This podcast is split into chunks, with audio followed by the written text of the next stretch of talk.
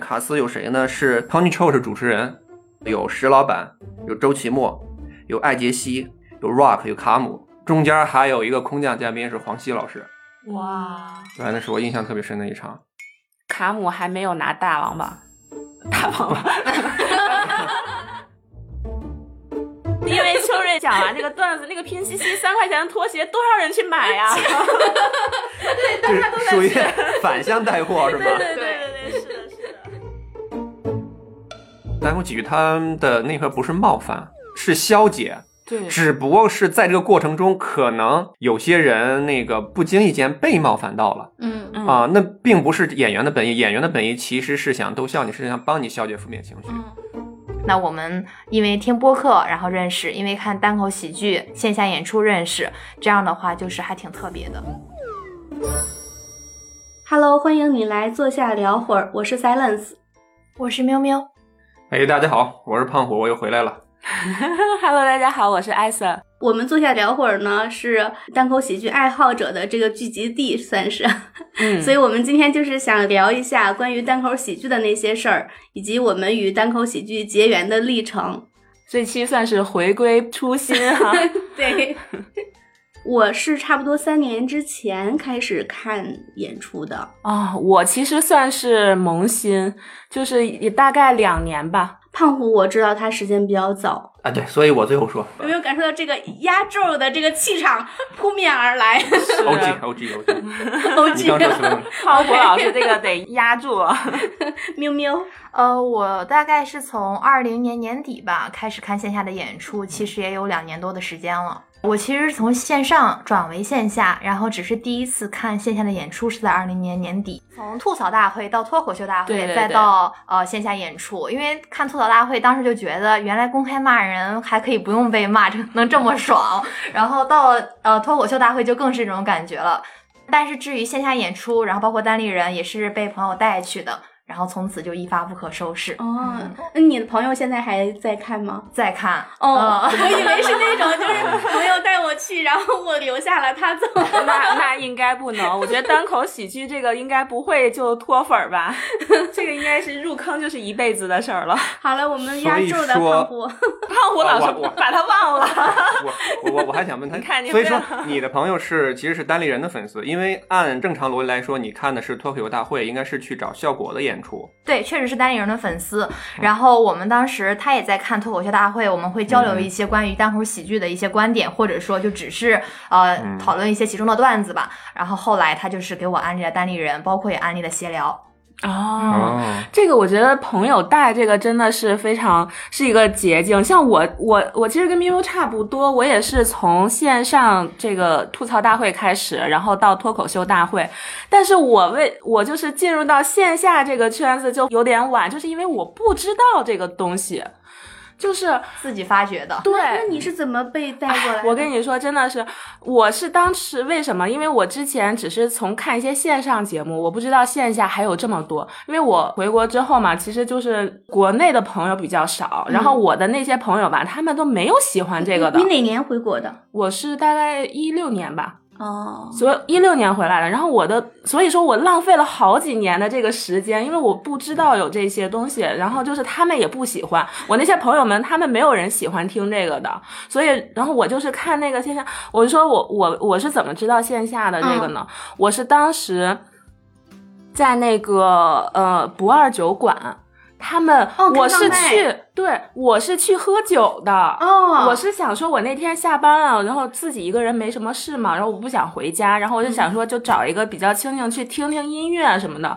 那天就是我还是扫的他们的公众号，然后因为他们不二酒馆，他们经常有一些那个活动，比如说当时我也只是知道有一些什么舞会的活动啊，然后有一些什么画画的活动啊，还有一些别的活动，我觉得还挺有意思的。我想说关注一下他们的公众号，然后看一看他们有什么活动。然然后我就那天就发现他们有一个脱口秀开放麦的活动，然后听了，然后我就啊，原来还有这个线下的，然后后来才慢慢知道，因为我那个时候都没有听什么单立人啊什么的，都不知道有那些，就是开始慢慢听了之后，就才知道说这北京的这个很厉害的厂牌单立人的嘛。所以说我真的是浪费了好多时间，我真的特别后悔，我没有那样的朋友带我。那你最开始是直接就是看完开放麦，然后在开就是放麦就是对，就是看开放麦，然后认识了一些人啊，像比如说 S 姐啊，然后就是你告诉了我很我多，我我是在开放麦认识你的吗？不是，就是后来演出嘛，哦，对对对然后我们是在报志愿者的时候认识的。对对对，哦是，然后就后来就慢慢的就是才开始就是看这些线下，差不多两年。你朋友带你看的那场是商演还是开放麦？嗯，带我看的那场是商演，也是我看的第一场线下演出，是什么？是专场还是？呃单口拼盘，哦在单立人 Club。应该还有周奇墨吧？没错，所以我对那场印象很深刻。哇因为那一场有谁那一场我印象比较深的两个卡司，一个是周奇墨，一个是邱瑞。哦，嗯，那一场就是呃，也让我是第一次见识到周老板线下脱口秀的魅力。嗯，所以那时候票价是不是很便宜？那个时候你先别，我猜一下，应该一百一百二二到一百五，猜定了吗？可是买电离手。那个时候周老板已经很火了，所以是我朋友从黄牛买的，从黄牛那儿买的票。哦那个时候他已经上线上了，二零对第四季吧，应该是。第四季，二零二零年。对，哦第四季他上了第四季嘛。嗯，哦那个时候就已经有一个 tag，就是脱口秀天花板了。对对对，朋友们不要从黄牛那儿买票，因为就是像当地人呀，以及就是嗯北京的其他的唱牌，他们非常的难。对，对，所以也是走过一些弯路，大家不要借鉴，不要借鉴我的这个经验教训，一定要关注，就是比如说公众号这种正常的，我们一个正规的售票渠道。那来吧，胖虎老师，终于到我，我还以为你不问我。因我们就不想说，看你那个 拿墙拿的，我们救不了你。因为胖虎老师是坐在这个艾森和明明的中间，然后我们就是三过家门而不入的那种感觉。我这嘴张了又张，我真是。哎，来不屏蔽压轴这怎么有个人？压轴大咖，呃，我我是我是从一五年开始看的，然后不是别人安利的，是我自己主动找的。呃，因为就是在一五年之前嘛，也是看线上，线上就是看那个，嗯，我们很多那个字幕组搬运的那些个视频，搬运的那个都是节选，都是 cut，感觉这个太牛了这些东西。然后一五年来北京以后，我就主动的去找这个，我心就是作为首都文化中心的北京肯定有这个东西，嗯、然后我就主动的去搜，去上网搜，嗯，我印象中是那阵儿特别小众，搜了很久没搜着，有一次偶然间在 B 站看到了，应该是石老板上传的一个他自己的表演视频，然后那个视频中有个二维码，然后我就扫了那二维码，从此就那个什么，就知道去哪儿看演出了。那阵儿还没有单立人，还没有效果，都没有，就是他们自己一些爱好者啊，那阵儿可能有北托，就他们一些爱好者在一块儿办个演出。啊，我看的第一场商演票价，我跟你们好像都说过了，也不用猜了，就是票价是二十块钱，二十块钱那时候能坐满都不错了。能坐满。但是就那一场是二十块钱，到后来就都是就是五十了。那时候刚起步嘛，没有名气，就可能大家都不知道。我记得就是当时是哪位老师说五十块钱的票价，周老板和石老板在大街上拉人，讲一下我们这是一个什么样的形式的演出，对对对对对就好辛苦，一但也感觉那些路人好幸福不是 我我呃，说到拉人，我帮他们拉了不不少人，真的。哦。就我拉过人，基本上就可以坐满一个小场地了。现在还在不停的拉人，对，其实那你应该入入股单立人。啊、精神股东哎，不过那次教主确实说我我跟他们那股东长得特别像，真的，谁？真的。我们感觉很荣幸跟股东一起录播客。对，单立人背后的男人。当时的情景就跟那个艾瑟说的似的，周围人没有人喜欢看这个，也没有人知道这个。然后带他们去看，基本上看完以后吧，像艾瑟这种看完以后就爱上的很少。嗯啊，是吗？对，因为有一些，比如说开放麦可能会有一些不确定性，或者是有的人对于这个形式的活动并不是那么的感兴趣。哦，对，因为当时还没有出圈嘛，就是他没有一个光环在，就是对，嗯，那阵儿可能发展的也不是特别成熟。嗯嗯，感觉这个爱好可能还是偏小众了一点吧，尤其是在几年前。对，对，那个时候好像一一六年是吧？一五一六一五对一五一六一七，他那个其实脱口秀大会好像也刚刚开始第一季吧，现在是今年是第五季，然后那个时候还没有吐槽大会呢，还是还没刚有有吗，一定应该是先有的吐槽大会。对是吧？嗯先有对，那时候好像脱口秀，其实脱口秀大会第一季、第二季都不是很火，对，从是啊第三季它开始，第一季的那个形式都不是现在这种比赛的形式，我不知道你们看过没有？那个脱口秀大会第一季，它就是还那时候请明星，就是是明星就是当队长那种坐两边儿，然后脱口秀演员们是在后面儿，然后是给他给每个队去什么 PK 的那种感觉的，有点类似抢麦那种。嗯，对对赛制不太一样。对对对其实我你刚才说的这些我都看过，我还记得就是、嗯就是第一季吧，韦若琛那是嗯是在、是那个出对对对圈的是吧？是我发现你们仨都是从线上先看，然后再入坑的。我即便是看了，我也没有想过说它有线下或者怎样的。网易云音乐那个推荐就给我推了《无聊斋》和《闲聊》。《无聊斋》我记得教主好像总是在结束的时候说一句，说那个我忘了是大经场还是东四了，就是他会说啊，到这儿来看我们的线下演出，我就感觉那我可以就是出去走一走，因为我那时候是一个状态非常非常差的时候，就是相当于我在家里放空了十个月，没有去上班。就当是给自己一个机会吧。第一次我都还不是看的商演和开放麦，什么都不是，我是看的闲聊。啊，那时候闲聊随便去是吧？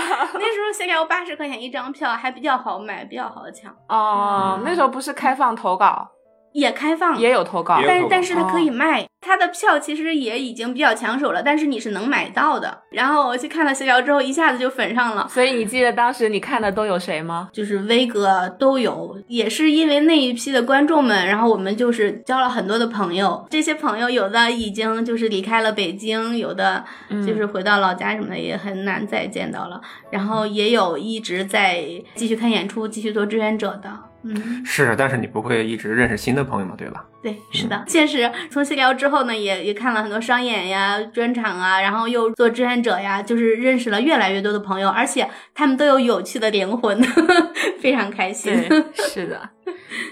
所以你看闲聊那会儿，他应该就单立人已经是比较火的了吧？那时候，呃，对，然后认识了单立人之后，看了单立人演出之后，我才知道哦，还有别的厂牌存在。嗯嗯嗯其实单立人那阵没有，单立人火起来主要是首先是那个周奇墨给那个脱口秀大会那一次嘛，嗯彻底火起来，其实那个一年一度，其实是因为一年一度，啊，那彻底打那真的就是这两年的事情。对，可能单立人就是这种火出圈是让更多的人知道，但是如果说是线下看线下喜剧这个圈子，你们是不是比如说像你接触很早的话，你就是这个单立人的地位在这个线下的这个圈子是不是比较早就已经形成了一个对，那阵儿我跟 S 姐差不多，然后我就是只知道单立人，当初，嗯嗯，只看单立人。虽然之前知道有北托什么的，后来我都不知道北托现在还有没有。然后自从应该是一七年下半年吧，单立人成立以后，因为在那之前我就是跟着石老板看的。嗯那你就是看过石老板的演出是吧？对，刚才不是说我经历吗？那个我自己找主动找这个，然后找到就是石老板，对，线下的他的然后线线下你看过吗线下也是看的石老板他们组织的，然后最后他成立单立人，我就一直就顺理成章就看单立人。那你看过石老板的线下的，比如说专场或者是他的那何止看过石老板线下，就就基本上这些这些 OG 们都看过。也就是说单，那真的单 呃，对，我就跟你说过，就是印象比较深的一石墨路场，教，单立人是在庞虎老师的眼皮子底下那个长起来的。可以这么说，就包括那个路教，其实都是后来的了。嗯呃，我说一场就是我印象比较深的一场那个拼盘儿是，呃，在那阵儿还有热力猫，热力猫是一个非常知名的原先一个酒吧的一个那个中外的都有，嗯嗯，一个剧一个喜剧爱好者的一个单口的聚集地吧。那一场的卡斯有谁呢？是 Tony Chou 是主持人，有石老板，有周奇墨，有艾杰西，有 Rock，有卡姆。然后那是我第一次看 Rock 和卡姆，印象特别深。嗯中间还有一个空降嘉宾是黄西老师，哇，对，那是我印象特别深的一场天，这是一个商演商演。我我我看的都是商演，哦，所以他的门票卖多少钱？还记得？那场也是五十，哇塞，这是一七年 我忘了是一六年还是一七年了，哦，应是一个冬天，可能是一六年，或者就是也也就是在一五年我开始看的时候，我是一五年底那应，该那个时候嗯卡姆还没有拿大王吧？大王吧，没没有没有那那阵儿他们还都没有拿下呢，对对对对嗯对，那阵儿包括你说的小鹿什么教主任，他们还很少上台啊那阵儿，是吗？他们也，你你想，我看的那年，他们才刚开始接触，他们才刚是嗯开始上台讲。他们刚跟你一起刚开始对对对对对，这不是他们上台，我在台下一人。刚才说的是我就是印象比较深刻的一场吧。嗯我第一场演出就是印象中那时候他甚至都不是单口拼盘儿，嗯有可能有时候那演员没凑够。他是谁呢？他有石老板，有周君墨，还有王子，你知道吗？哦，对 他们拼了一个拼盘儿。对，因为默剧这种形式很很久没有见过了。我记得最初最初还是在特别特别小的时候，他有、哦有一个默剧演员特别出名，他演过几个特别知名的默剧。对，以前那个什么综艺大观那个节目好好看呀，是，就里头有很多这种喜剧的。然后我我就是从小时候就是爱看但。是说实话，那阵儿也是不是特别火。那阵儿就能看出来，就王子老师他就已经造诣很高了。但是其实，嗯，由于没有那些综艺啊什么之类的推广，他受众对对对对对嗯对，没有造成很大的影响也。因为我开始也是从线上开始看的嘛，然后线上那些段子其实很多都是因为经过审核过后的，你跟在线下比还是不一样。像我第一次看不是看那个开放麦嘛，其实那个开放麦当时我记得没有很多名人嘛，包括到现在上经常上商演，我印象比较深的就是那个 Danki 啊我第一场看的开放麦里头有他。然后他那个时候还是标签，就是什么爱涂指甲油的那个男生什么的。然后他当时还是，我记得他就涂的什么紫色指甲油，还给我们展示什么的。当时也就知道那些嗯线上有名的演员嘛，线下这些都不认识。然后但是我就觉得他特别放松，特别自然，就是开放麦你还是。能看出来，其他有一些演员会紧张啊，或者是说有点可能卡呀，有点什么的，但是他就特别自如。然后我当时觉得，哎，他讲的挺好的，然后还挺有趣的，我就觉得那个开放麦他给我的那个印象是最深的。后来就是在那个商演里面就看到他就开始上各种商演嘛，然后专场的话，我觉得是也是跟线上对比，我觉得就是那个王十七。他也是脱五才上的嘛，他的那个标签就是一个人工心脏嘛，但是其他的段子，说实在的，没有什么特别深的印象。但是在线下看了他那个专场，我就觉得啊，他真的好可爱啊！然后他的那个段子也是，就是整体的设计啊、逻辑啊，这个我觉得都特别好。然后包括前一段时间看的那个成都的那个呃阿潘老师的那个专场，我觉得他的设计也特别好，就是你真的能感觉到线下。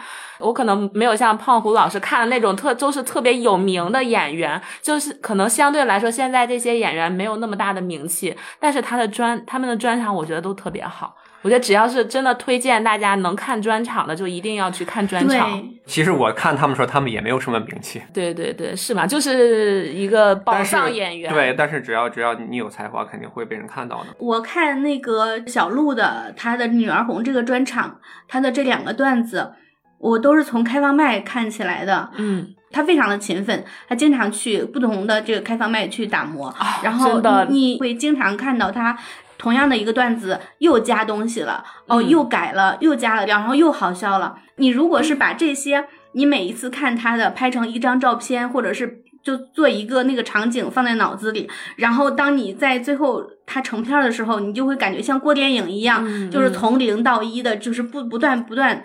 就是这样一个演化的一个过程，嗯我我就是这种叫什么养成系段子，就是当你再去看他这个专场，你看到的跟普通观众感受到的，我感觉是更加的立体。它既有你此刻在空间维度上他在讲述的这种嗯感受，你又有那种时间尺度上的他这个段子形成的过程。嗯，就是想要鼓励大家，就既要看开放麦，也要看专场，就是你能感受到一个演员和一个段子的进步和改变。你这有有有有点像那些就是怎么养成系那追星那些，嗯追星的从训练营开始，对然后一个 对吧？从选秀开始，但但我只是我追的可能不是这个人，就是嗯我只是见证了这个段子的诞生。嗯嗯感觉就他像一个朋友一样，就是陪伴和治愈的那样的一个就是，感觉嗯。距离很近，很近，嗯。对对对，很暖也觉得，嗯对，嗯。我印象深刻的演出，一个是刚才说到了我看的第一场线下，因为那是我从线上转为线下，所以就有一个算是质的转变吧。然后还有一个就是我前一段时间去看了单立人的一场精品秀，是在木偶剧院。那天是有呃毛东毛书记，还有 Moon，嗯，还有就是梁岩老师，他们三个人。嗯，我觉得那一场对我来说，其实有一些呃，因为商演的段子嘛，可能会有一些之前已经看到过的，但是让我印象深刻，是因为我当时是跟很多因为单立人认识的朋友一起去看的，嗯嗯，所以就这个感觉会让我觉得很值得纪念，然后印象很深刻。我想大家应该也有很多，就像包括我们认识，也是因为啊、大家都是爱好单口喜剧。那我们因为听播客然后认识，因为看单口喜剧线下演出认识，这样的话就是还挺特别的。嗯，其实就是你的那个段子，有的时候，嗯，说实在，我们经常看的话，就能其实是有很多，嗯，比如说相同的段子内容，但是你每一次去，你可能跟你的朋友不同的朋友去，你的感受又不一样。没错我觉得这个就是线下的这个魅力。线下就是真的，因为他们是要呃以一个比较成熟的段子展示给当时的观众，可能会听到一些重复的，但是即使你身边的人哪怕一样，你在不同的时间段，然后不同的时刻、不同的现场去听到这样一个一个演出，去看到这样一个演出，我觉得感受都会有一些差别的，真的是很有魅力，每一场都会有一些它不一样的闪光点。对对对，我记得就是呃，当时看呃，也是一次小鹿的专场，他那个时候好还是女儿红的前面一个叫《真娘们儿》。嗯对我在看那个专场的时候，就是他有一段儿啊，我都听哭了，而且我好像也感受的不止我一个人，就是周围的女生她们也有。不管是女儿红还是真娘们儿吧，这这两个专场，因为我只看了他这两个专场，然后都是从非常女性的视角出发，但又不是那种极端的，我们说什么极端女权或者怎样的，又是一个非常温和的视角。你会经常有这样的想法，但是你不可能说是我会当众说出来或者怎样，你甚至不觉得、哦这是可以去表达出来的。嗯然后你如果是他不去说，我可能会觉得这只是我个人的一个很奇怪的想法或者怎样的。嗯但是他说出来之后，你会觉得哦，这是一个普遍的共识，只是我们平时所听到的一些言论什么的，它是大部分是由男性的视角、男性的权威他去说出来的。所以，当你觉得我的想法为什么跟他们说的不一样的时候，你会认为是我的问题，是我想的太狭隘了，我是不是很奇葩或者怎样？当你就是有一个女性的视角，她去站在那个台上去说的时候，你会发现周围的观众席里的女生拼命的在鼓掌在喊，然后你感觉哦，共鸣。我不是奇葩，我不是那个个例，就是只是我们的声音没有被表达，就是那种感觉。嗯，你说到这个，我作为全场唯一的男 性，对我，我想，我想说一下我的我的想法，就是，嗯、我觉得这个单口喜剧或者说脱口秀这个能够出圈儿，主要要感谢女性朋友。首先，在演员，我觉得要感谢杨笠，真的嗯没有杨笠不可能出圈儿这么快，或者造成这么大的影响。在观众方面，我觉得主要是靠女观众。嗯，真的，如果没有没没有女性观众，这个也不会造成这么大的影响。其实说到杨笠这个，真的，他这个火了之后嘛，也是开始后来听那个线线下的时候，第一个线下的也是那种非常现在都还是很小的一个厂牌，他就是可能有几个演员去拼的一个一个那个场子，因为当时也不知道，就是我就在大众点评上面搜到的。其他的那些演员都是很中规中矩的讲一些段子啊、笑话，一些这种什么地域梗啊这些的都还是正常。然后其中有一个演员，他上来之后，他就在说杨笠的那个事情。当时也是杨笠刚刚就是这个他那个线上那个比较有争议的那个嘛，他没有说别的他自己的什么段子什么的，然后他就是在。说他觉得杨笠这个怎么不妥啦，然后他的这个怎么怎么样了？那是一个男演员，嗯，他就觉得这个杨笠是在冒犯，还是要怎么样？反正他他一直在表达，然后当时那场就给我就很不舒服的感觉。我觉得就是，先不说我我是站在女性这个观众的这个角度，我不是说男性的他他的怎么怎么样，但是我觉得你作为一个演员是吧，你应该允许有这种，嗯，他表达他的观点对吧？但是你也可以说你的观点，但是你不要说一直是在批判他的观点。怎么样不对，对吧？我觉得这个就是让我其实挺不舒服的一个点。嗯，刚才你没说是男演员，我觉得应该就是个男演员。其实主要主要是他说的不好笑，对吧？不不好笑，他就是一直在说杨笠的那个，就是好像他被刺中了他的那个自尊一样。你就是做了一场不好笑的演讲。对，我的意思是说，其实我们可以表达自己观点，可以表达不同的观点，但是单口喜剧它毕竟是个喜剧，对你，要好笑才行。他就是完全是在抒发自己个人的情绪。对你要是有一个你自己的观点，然后你可以去反驳他，然后你可以以一个什么就是比较好笑的一个这种你可以说嘛，对吧？但是他完全是我觉得就是带个人情绪的表达，就是这种就是很没有喜剧精神，我他觉得。他急了，对。对对不过，不过现在比较好一点，就是现在那个上开放也都要审稿，他这稿子估计现在是通不过的。反正不是一个什么那个大厂牌，所以我之后再也没有看过他们的演出。女性观众为什么就是粘性这么高，也是因为他们发现了很多的嘴替。因为单口喜剧，尤其是线下哈，我感觉它是一个找共情的一个地方。如果是这个东这个东西，它能够去打动你，很多人说，哎，为都是讲笑话的，那跟相声有什么区别什么的？有一点区别就是，他是在讲自己的这种负面情绪也好，一些困扰也好，嗯，他用跟你非常日常的一个沟通的方式去分享，你会感觉到自己的困扰也被打开了，你就会有一种就是被共情和与自己有一点点和解的那么一个感觉。但是相声是在讲别人的事儿，不是我自己的困扰或者怎样。我对仅代表 S 姐个人观点。我明白明白。不是第一次相声哦，相声非常好，是我们的国粹。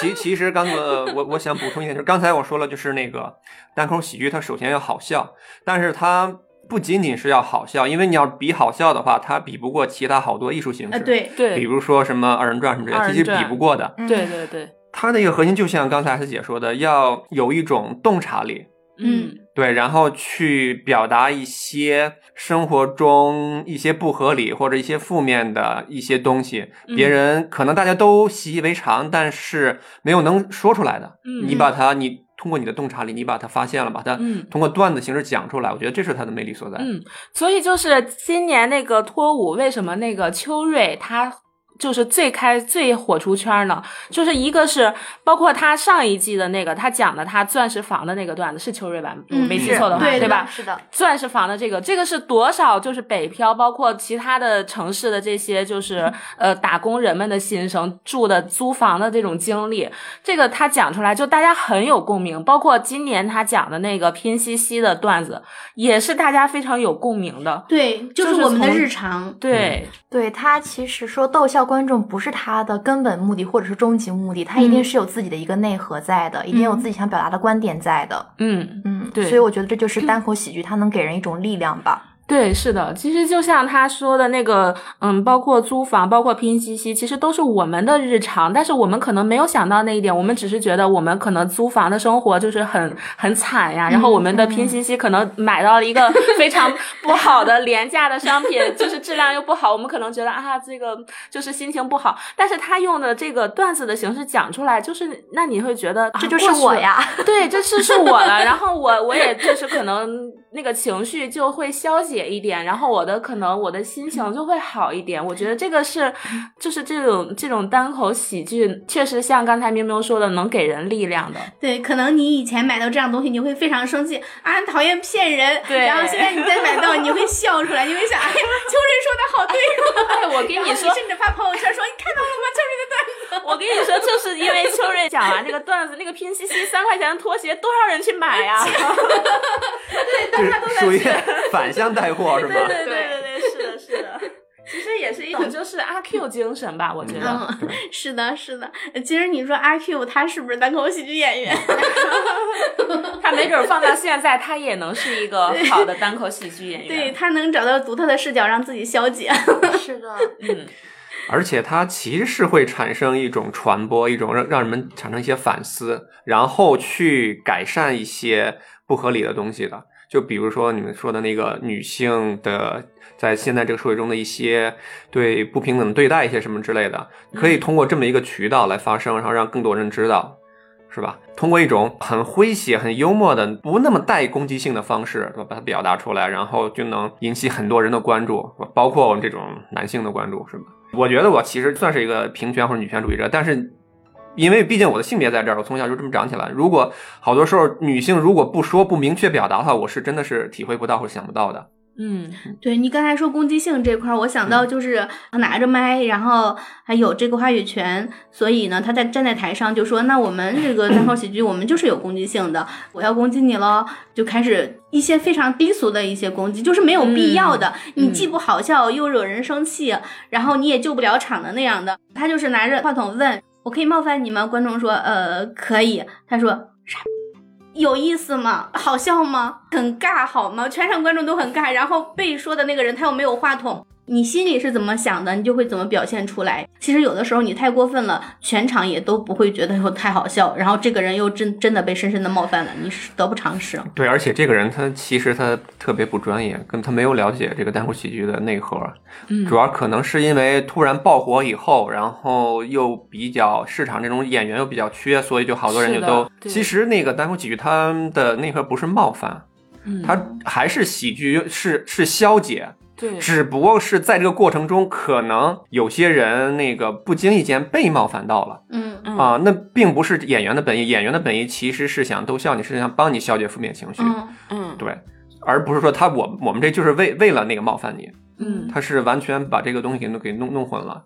嗯就是因为有的人他是属于互动型的，嗯互动型的这种，他可能可能会涉及到冒犯。但是那那比如说像现在就是这种演员，也是因为太稀少嘛，就是急缺演员。这个场市场现在很大，演员很少，然后就是又门槛又相对来说比较低，所以现、嗯现在的演员就是可能参差不齐。嗯所以他他可能只知道就是我要去冒犯观众，我可能能逗别人笑，他就去冒犯，但是他又掌握不好那个尺度。但是有的演员他是属于从自己出发的，他不是那种互动型的演员，然后他只是从自己，比如说找自己的例子，找找自己的内容，嗯。那这种就不太涉及到会冒犯，那可能只是说有一些人觉得是嗯共情啊、共鸣啊，或者说可能对号入座这样子的。对，还有一点是，其实单口喜剧它所谓的冒犯，它也是 punch punch up，而不是 punch down 的意思，就是它所谓的冒犯调侃也是，呃，属于那个地位比较高的人，嗯对，或者是强势的群体，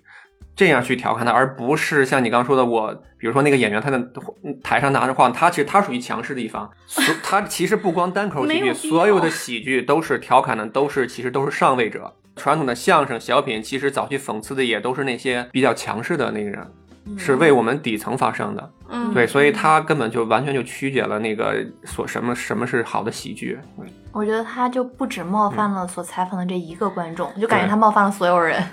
你刚才说就是创作方向这块儿，我记得就是之前是哪个演员，然后说，就他虽然是希望大家能消解负面情绪，他也是通过自己表达，然后来疏解自己的负面情绪，但是他不希望在自己演出的时候，因为过于消解而让观众哭。嗯对，就是他不希望是来打动观众，他？是希望观众能够感受到笑，就是而不不要煽情。对对，最起码是笑中带泪。泪中带笑嗯，这个真实的感受，这个是嗯正常。但是我觉得可能他毕竟是喜剧演员嘛，嗯他可能还是希望大家更多的是带给大家欢笑。你可能是有一些思考，有一些嗯共鸣，但是他可能更多的是希望你们是笑的。他可能，我觉得演员他可能会有这方面的考虑吧。嗯，嗯，单口喜剧的魅力。那既然说到这儿，那个嗯各位有没有就是跟我们的新老朋友们推荐有推荐的演员或者推荐的专场，嗯，线上线下的都可以，国内国国外也都可以，咱们说一说。我还是比较推荐威哥，但是现在看不到。然后国外的话，我我哦，威哥其实网上应该还能搜到吧，一些、啊一些古早的视频能搜到。嗯没关系，我们等一个退休。然后，然后国外我比较推荐阿里旺，他的最近的这这两个专场我都比较喜欢。确实是那段时间，我也是因为焦虑什么的，我还一边吃药一边也去看心理医生。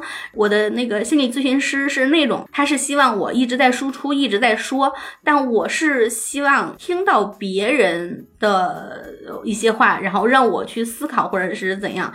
然后我就是在输出方面其实不是特别擅长表达。然后我就很难去精准的去表达到自己的想法。一边做心理咨询，一边看演出的时候，我突然发现，看单口喜剧演出才是特别适合我的，是我想要的那种心理咨询的效果，就是就是别人说我来听，因为我感觉就是这个的疗效更好。比比如说你一场演出就是一一二百块钱的门票，做一次心理咨询，你可能比这个还要贵。我刚刚听 S 姐讲到她这个被单口喜剧治愈的一个经历，嗯其实，呃，我有一点共鸣，是因为我看了教主的专场，呃，身心俱疲，它里面讲到了自己抑郁症的一段时间的一些感受，以及他对于这个症这个疾病的一些思考。嗯那个时候呢，是我的妈妈她在经历抑郁症，所以我从听教主的专场那个嗯具体的内容我就不说了，我就会学到怎么样去对待呃抑郁症的患者，怎么样去跟抑郁症的患者更好相处。我觉得这是给我特别大的震撼，所以我就是嗯很推荐教主的专场吧。教主确实又高产，然后又又很质量又很很高的，我觉得真的好厉害。你真的，你如果近期看一些什么厂牌的那种开放麦的话，他很频繁的能看到他。他真的好努力啊！就是在专场这么这么强的密度下，他还跑开放麦，几乎是，我觉得有一段时间吧，有一段时间他真的每一天各个厂牌都能看到他，特别厉害。然后有很多新的内容的输出。对对对对对，教主的那个拍一拍是 送你一个段子，他真的做到了。真的，他线上已经上传了那么多段子，然后线下又有这么多的专场，太厉害了。哎，我觉得有一个演员，我不知道你们知不知道，就是有一个叫陈数，哦，嗯，知道。就是北京的比较新的一个。比较新的演员，他好像是去年可能才来北京吧，才开始讲。他现在可能我我估计还没有上上演，因为我好像没有看到过他上上演。但是他在回声得到了对他那个对对对参加比赛，参加比赛，对，反正就是我觉得他是很有潜力的一个一个演员，因为我经常看到他就是在他，因为主要他是讲开放麦的嘛，然后他、他每一次都会有一些新的，就是他的段子可能是同样的段子，但是可能每一次都会加一些对加一些内容进去。从第一开始他上台的时候，我看到他那会儿可能不是很好笑，因为他是属于比较腼腆型的那种人，但是他很放松，对他不是那种表演型的演员，就是他就是在那儿讲述，然后他又不是一个特别可能外貌上一上来就是很帅会吸引你，但是他就是很普通很不起眼的一个演员。然后你在听他的故事的时候，你开始的时候他慢慢讲的时候，如果你不认识他，没有对他有期待的话，你会慢慢的被他带进去。哎，是不是开放麦？然后你看到他开放麦每每一周的段子都有每一次非常大的都有进步。对，每一次都有。哦你包括从今年听，跟他去年又不一样。哎，你这个有有一种我看小鹿的那个 段子的感觉对了，对对对就从零到一，所以我还很挺期待他。又一个养成系。养成系。对我刚才就想说，朋友们，这个那些大牌现在我们追不上，可以从这个对艾瑟推荐这个 演员开始追起，对？对对对，我很期待他，我觉得他很有潜力的。就是刚才我们说到新演员，然后嗯我还想推荐两个，一个是孟阳，一个是梁岩，然后大家也是就可以关注一下孟阳和梁岩，我感觉 以后就有可能也是冉冉升起的新星。孟阳其实他很适合线上非常适合孟阳，他的那个表表演表演力，就是大开大合，我就特别喜欢对他的，就是整个的台风都特别棒。嗯，所以他是很适合上线上的演员。梁岩老师他当初上的那个精品秀，就是我刚才提到在木偶剧院的，也是让我印象特别深刻的一场演出。嗯，对对他的段子，就是我觉得他是一个不了解的人，可能对他就是没有期待，像艾塞尔刚才说的，但是他的段子就非常的有魅力，让你笑点很密集，嗯嗯，让你就会对这个演员特别的喜爱。嗯，就是说他其实本身就是比较逗的那种本北京人，是吧？对然后他他上台有那个那个那个那个范儿，有就有这个演员的特质。对对对对对，这就是属于什么天赋型天演员。赋型。对他自己也说，原来他只是一个观众，单立人的观众，嗯后面才上台。嗯，对嗯是不是也是什么看了一场开放，就这个我也行，是不是？到到我推荐了是吗？对，大还得我自己。Q，我就哎。刚才几位都介绍了那个国内的，我介绍呃几个国外的吧，推荐几个。呃，演员呢是我推荐一个叫那个 Bo Burnham 的一个演员，呃不是 Bo Burnham 应该是对，在呃我我推荐这些都在 B 站就可以搜到，从 B 站就可以搜到。他是一个比较年轻的演员，然后他做的属于是音乐喜剧、音乐脱口秀。嗯嗯，那个非常有才华。他是年少成名，十六岁的时候，十六岁的时候在油管上发了自己第一段自己在家录的一段那个视频就火了，然后应该说就是一直顺风顺水吧。然后做的他做的东西也是非常的，虽然很年轻，但是做的东西也很有深度，也很搞笑，感觉比较推荐年轻的一些朋友去看观看。对，因为现在可能大家看到大多都是那些四五十岁的一些 四五十岁可以说是中年人以上的在在说一些那个东西。其实年轻的很少，年轻的演员很少的，因为不是国外就是那个竞争比较激烈嘛，年轻演员很很难出头。但是他就是从一开始通过自己通过自媒体，然后一开始就出名了，所以能够看到一个就是特别年轻的一个喜剧人，他是他的一些视角，并且在那个我们。就是这个三年特殊时期嘛，他自己封闭在家的时候，自己自编自导，然后自己录、自己剪、自己做后期，做了一个专场，叫 Inside，然后好像是拿了三项大奖，是格莱美是吗？拿了三项大奖，对，可以在 B 站上也可以看，大家可以去看一下。嗯，这是我推荐的一个演员，然后推荐的一个专场的话，嗯，我推荐一个就是一个法国演员。用英语讲的一场那个一个专场叫做《美国梦》，呃，这个去 B 站也能搜到，对，直接就搜单口喜剧《美国梦》就能出来，就能搜出来。嗯嗯，这个可以推荐给所有人看，尤其是刚开始入门的，呃，尤其是可能觉得有些，说实话，有些有些朋友可能刚入门，觉得那个脱口秀或者单口喜剧它有一些有些低俗，或者是有一些太那个什么了，就是有有语言洁癖的，也可以看这一场。嗯，就它是特别干净的一个专场，特别干净，没有没有冒犯，没有脏话，没有那个黄段子，嗯，都没有，就是讲。那有人说了，那没黄段子看啥？对，所以所以就是你你听说没有黄段子也可以看，它是另外另外一种清新模式。因为怎么说，当时我为什么对推荐这个专场呢？是因为我之前看最初在网上看这个单口喜剧，就是因为他们那些 cut 都是特别劲爆的一些 cut。对，就是我一开始让我觉得这才是都得讲那些劲爆的卡子才行。嗯，但是有一天我就是那一天我是印象特别深，就是我要去看那个一个那个单立人的一个演员的专场，我我就刷会儿视频嘛，就刷到了这个。在那之前我都是我是是那种比较偏好一些劲爆的，但是他这个我就很自然而然就不知不觉就就跟下来就看下来了。嗯，再有就是就是我就说一个是对于可能你看了很多的这种。比较适合，再有就是我刚说那新人也就比较适合，尤其是你那个有语言洁癖的也可以看，嗯。嗯，非常合适。十八岁以下友好型，对 对对，而且它里边有一些用了用了呃很多次用到我们我们就是看过的都知道一个一个技巧就是教会来就 callback，多次用用 callback 的技巧，看起来会很有意思的，嗯。嗯。嗯，并且并且并且，因为那个就是有点职业病发，并且非常适合学英语，因为它里边讲了好多，因为他是法国演员嘛，他用英语讲，的讲了好多就是呃英语语言中的一些一些段子，嗯。嗯，特别有意思。对我喜欢黄阿丽，她最近这两个专场也是因为，因为我是经历过生孩子嘛，我就特别希望能看到有这样的段子。她就是分享了她生完孩子之后的种种的不堪。就是新手妈妈们，你们也可以看一下黄阿丽的这个专场，就或许能就是找到自己的嘴替的那种感觉，能够得到一些消解。嗯嗯，我觉得男同胞们也应该看一下，对，看女女同胞们有多不容易。那我们这期就这样了，好，下期再见，拜拜，拜拜。感谢您收听本期节目。如果您喜欢我们的节目，期待您点赞、收藏、订阅、评论、分享给您的朋友。也欢迎您添加我们微信 Chill Talking 进听友群一起交流。C H I L L T A L K I N G，期待您来。